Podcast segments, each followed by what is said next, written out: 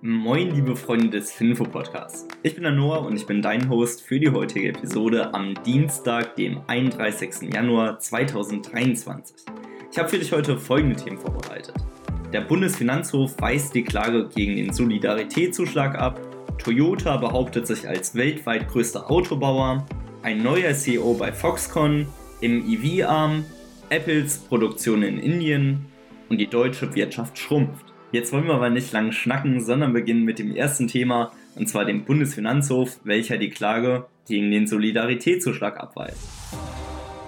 Ein Ehepaar aus Bayern ist mit der Klage gegen den Solidaritätszuschlag gescheitert. Am Montag verkündete der Bundesfinanzhof, dass die Abgabe nicht verfassungswidrig sei. Zitat, der Zuschlag zur Einkommensteuer sei auch in der seit 2020 geltenden Form des Grundgesetzes gedeckt. Das zumindest sagte das höchste deutsche Steuergericht in München. Es sei hierbei unerheblich, ob der Ergänzungsabschlag zweckgebunden für den Aufbau des Ostens sei, sondern hier gibt es einfach die Gestaltungsfreiheit des Gesetzgebers. Somit ist der Soli vom Auslaufen des Solidarpakts unabhängig.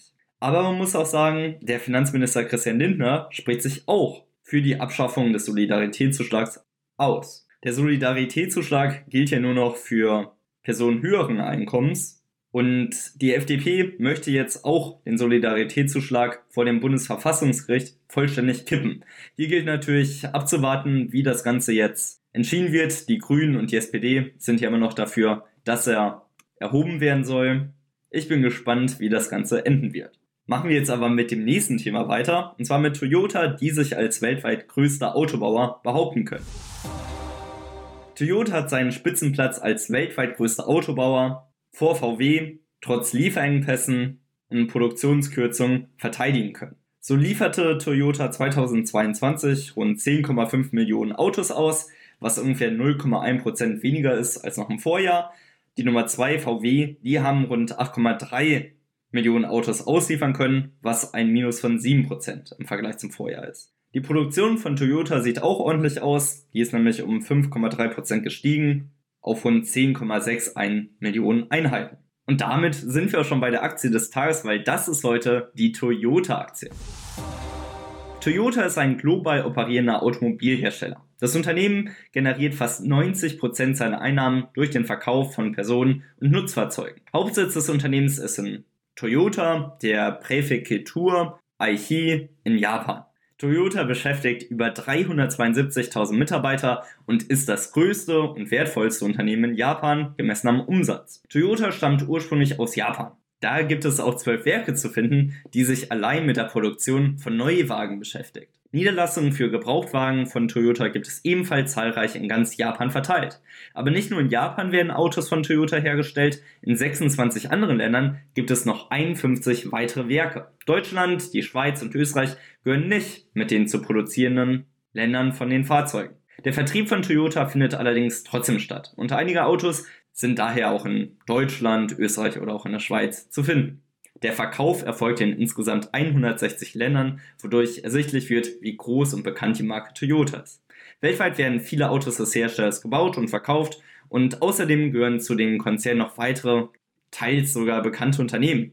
Daihatsu, ebenfalls ein Automobilhersteller, ist ein gutes Beispiel hierfür. Toyota will den Weg in die Zukunft der Mobilität anführen und das Leben auf der ganzen Welt mit den sichersten und verantwortungsvollsten Möglichkeiten der Fortbewegung bereichern. Durch unser Engagement für Qualität, ständige Innovation und Respekt für den Planeten will Toyota die Erwartungen übertreffen und mit einem Lächeln belohnt werden. Sie wollen ihre ehrgeizigen Ziele erreichen, indem sie das Talent und die Leidenschaft von Menschen nutzen, die glauben, dass es immer einen besseren Weg gibt. Toyota ist damit auf jeden Fall ein interessantes Unternehmen. Deswegen schaut euch doch gerne einmal die ausführliche Analyse auf alleaktien.de an und schaut euch auch gerne einmal die Kennzahlen auf eulerpool.com an. Ihr werdet nicht enttäuscht sein. Bleiben wir aber bei der Automobilindustrie, weil es gibt jetzt einen neuen CEO bei Foxconn im EV-Arm.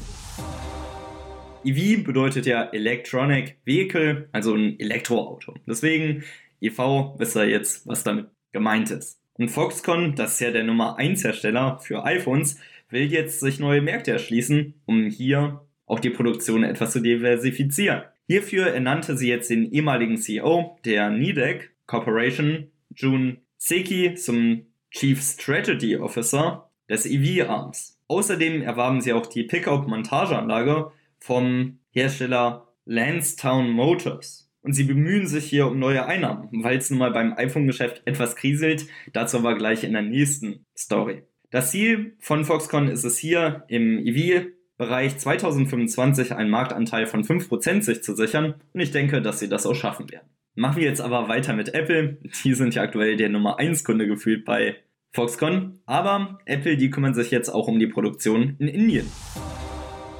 Die indische Einheit von Jabil hat mit dem Versand von AirPods-Gehäusen nach China und Vietnam begonnen, wo die Kopfhörer dann final montiert werden. Apple baut hier eine Produktion in Indien auf, um eine Abhängigkeit von China zu vermindern. Bisher war die Produktion in Indien auf die iPhone-Produktion beschränkt, nun beginnen sie aber auch mit der AirPod-Produktion und ich denke auch, dass immer mehr Produkte dorthin verteilt werden. Eben weil Tim Cook und der gesamte Apple-Konzern sich immer mehr von China lösen möchte, um hier einfach nicht abhängig zu sein und auch hier die Produktion zu diversifizieren. Ganz interessant, die AirPods haben im dritten Quartal 23,8 Millionen Verkäufe realisieren können, was einen Marktanteil von beeindruckenden 31 Prozent ausmacht im Kopfhörerbereich, die drahtlos agieren. Deswegen Respekt an Apple, die schaffen es echt immer wieder, neue Märkte zu erschließen und das auch wirklich mit vollem Erfolg. Wo wir aber gerade eben auch schon bei Indien waren, kommen wir auch zum Fakt des Tages, weil Kühe gelten in Indien als heilig. Deshalb werden ihnen manche Freiheiten eingeräumt. So sieht man sie zum Beispiel durch die Straße der Städte laufen. Sie werden nicht vertrieben, sondern von vielen gläubigen Hindus ehrfürchtig berührt, mit Wasser und Brot versorgt. Gleichzeitig ist Indien weltweit der größte Milchproduzent. Dabei stammt etwa die Hälfte der Milch von Kühen, die anderen von Büffeln. Jetzt aber kommen wir zur Abschlussstory, und zwar schrumpft die deutsche Wirtschaft. Die deutsche Wirtschaft steht angesichts der Folgen von Inflation und der Energiekrise kurz vor der Rezession. Das BIP sank im Oktober bis Dezember um minus 0,2 Prozent. Dafür sorgten unter anderem sinkende Konsumausgaben, die durch die hohe Inflation zustande kommen. Aber man muss sagen, diesmal haben noch die Autokäufe die Konjunktur gestärkt, weil es kam zum Auslaufen der staatlichen Förderprämie von Plug-in-Hybriden. Deswegen wurden hier nochmal mehr Autos gekauft. Es kam zu einem Plus von 20% bei Kfz-Zulassungen, weshalb der private Konsum noch um 0,8% steigen konnte. Und auch Covid-Nachholeffekte haben für 1,8% Plus gesorgt. Aber man muss sagen, die 1,8% sehen nicht wirklich gut aus, weil 2021 lag das Wachstum noch bei 2,6%. Jetzt ist natürlich abzuwarten, wie es dann 2023 aussehen wird und Experten sind hier eher pessimistisch. Aber man kann natürlich nicht Zukunft extrapolieren aus den Daten. Deswegen hoffen wir mal, dass es besser wird. Aber wenn es zur Rezession kommt, dann ist es auch nicht schlimm, weil nach jeder Rezession wird es auch irgendwann wieder besser werden. Und das waren, denke ich mal, recht schöne Worte zum Abschluss der heutigen Folge. Ich wünsche euch noch einen schönen Dienstag. In dem Sinne, macht's gut. Ciao.